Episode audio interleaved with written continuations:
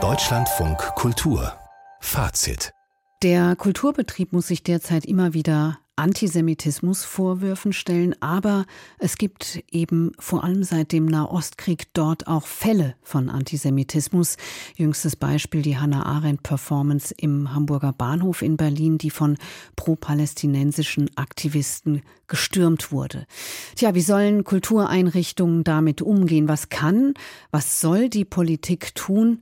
Jetzt gab es eine wichtige Anhörung im Kulturausschuss des Bundestages dazu. Politiker trafen auf Experten und Vertreter des Kulturbetriebs. Wladimir Balzer war für uns dabei. Wenn der Kulturausschuss des Bundestages fast drei Stunden zusammensetzt, dann wird klar, hier geht es um was. Allen Anwesenden wurden in dieser Zeit zwei Dinge deutlich. Es ist ein langer Weg, wenn es um den Kampf gegen Antisemitismus im Kulturbetrieb geht.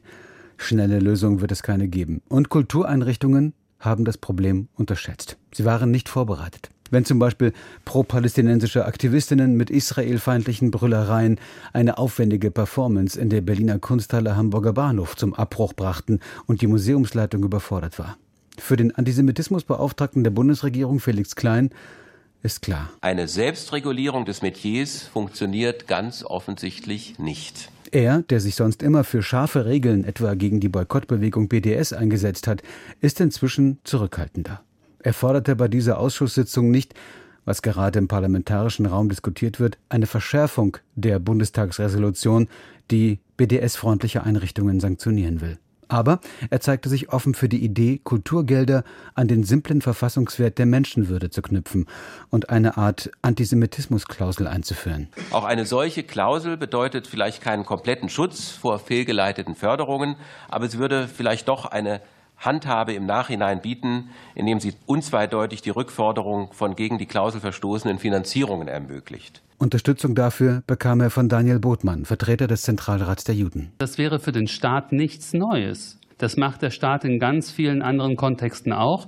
Deswegen ich plädiere ja für eine Antisemitismusklausel, die verfassungskonform ausgestaltet ist. Sanktionen und verschärfte Bedingungen von staatlicher Seite waren aber nur ein kleiner Teil dieser Aussprache, zumal die beiden Gegenwind bekamen. Etwa von Meron Mendel, deutsch-israelischer Publizist und Leiter der Bildungsstätte Anne Frank in Frankfurt am Main. Wir brauchen eine Kultur des Vertrauens statt eine Kultur des Verdachts. Wir sollen genau dieses Vertrauen den Kunst- und Kultureinrichtungen schenken und sie dabei zu stärken, gegen alle Formen der Angriffe an deren Autonomie. Meron Mendel, wie auch andere, wollen eine Stärkung der Kultureinrichtungen, indem die Politik sie unterstützt, etwa mit der finanziellen Förderung von Deeskalationsplänen oder Weiterbildung in Sachen Antisemitismus, um seine sehr unterschiedlichen Ausprägungen zu erkennen, um zu verstehen, welche Grenzen in bestimmten Diskursen überschritten werden, etwa wenn Zionismus mit Faschismus gleichgesetzt wird oder das Existenzrecht Israels angezweifelt wird oder jüdische Opfer nach dem 7. Oktober nicht wahrgenommen werden. Expertin für Antisemitismus im Kulturbetrieb ist Stella Leder. Es braucht einfach Geld. Es braucht Förderprogramme. Dann kann man ganz, ganz viel machen. Ein Demokratiefördergesetz, das zurzeit innerhalb der Ampelkoalition an der FDP scheitert, könnte etwa eine Grundlage sein. Oder als erster Schritt die Förderung von sogenannten Code of Conducts, in denen formuliert ist, wo die roten Linien für eine Kultureinrichtung sind. Kulturstaatsministerin Claudia Roth will aber nichts davon aufzwingen. Das ist nicht meine Regie. Nicht ich bin diejenige, die aufdrückt, sondern ich versuche, den Rahmen mit herzustellen, damit diese Debatten laufen. Ich kann Ihnen eine ganze Liste geben von den Einrichtungen, die das erarbeiten. Aber das kommt nicht von unserem Haus, sondern es wird mit den Institutionen zusammen erarbeitet.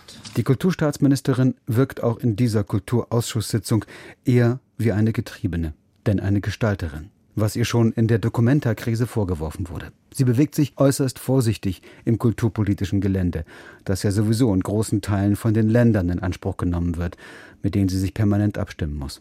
In der Hinsicht war diese Kulturausschusssitzung im Bundestag ein Anfang, um besser zu begreifen, in welchem Spannungsverhältnis das Kulturleben hierzulande steht, nämlich zwischen der Bewahrung von Autonomie und Kunstfreiheit und dem härter gewordenen Kampf gegen Antisemitismus.